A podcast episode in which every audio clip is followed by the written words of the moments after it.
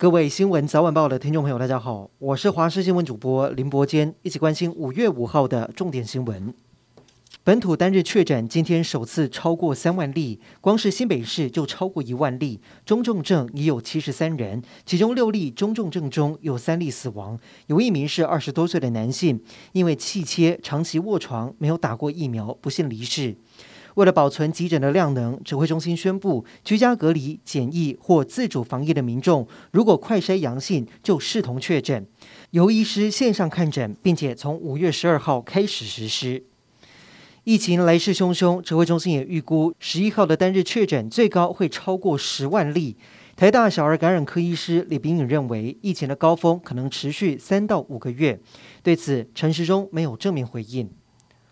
劳动部在今天宣布放宽劳工保险条例，只要是确诊的劳工保险人，无论你是居家照护还是集中检疫所、医院治疗，如果劳工没有办法工作，领不到薪水，就可以从第四天开始请领伤病给付。但是，请领金额要怎么算？如果以月投保薪资最高四万五千八百元来计算，民众居家照护十天，最高可以领五千三百四十三元。如果因为因公染疫，请领职灾伤病给付，居家照护十天，最高也可以领到一万六千九百八十六元。指挥中心宣布配发两万人份辉瑞口服药到全台五十七间的核心药局。今天双北地区也陆续到货一万两千人份。指挥中心也公布居家照护者的相关领药指引，但是近期网络上出现有人不法贩售口服药。对此，指挥中心医疗应变组副组长罗一军表示，目前新冠口服药为食药署紧急授权的药品，都是由指挥中心公费采购配送。任何透过网络贩售必须由医师处方之药物，属于严重违法行为，呼吁民众不要以身试法。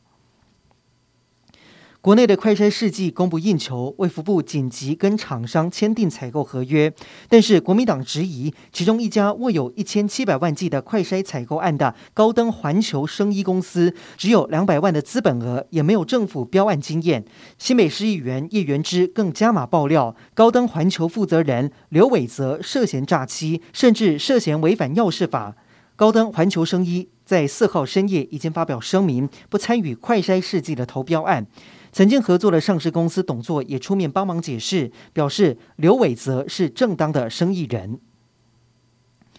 总统蔡英文今天接见日本自民党青年局访团，日本众议员铃木宪和表示，日本绝不允许某些国家用武力片面改变现状，相信两国在这领域能够加紧合作。他也提到，自民党青年局会继续支持台湾加入 CPTPP、WHO 等国际组织，未来也会扮演更重要的推手。但是随后就传出，在同一个访团当中，不同组别的众议员确诊的消息。然而，蔡总统进场时只有跟众议员们拱手，也保持适当的社交距离，确保双方安全。外交部表示，在访团入境的时候，就以外交泡泡模式将访团分为两组人员。今天上午进行第二次 PCR 检测，其中一组的一位众议员呈现阳性，他还有同组的组员立刻停止所有活动。而到总统府觐见蔡总统的另外一组访团，也严格遵守防疫规定，持续进行既定行程。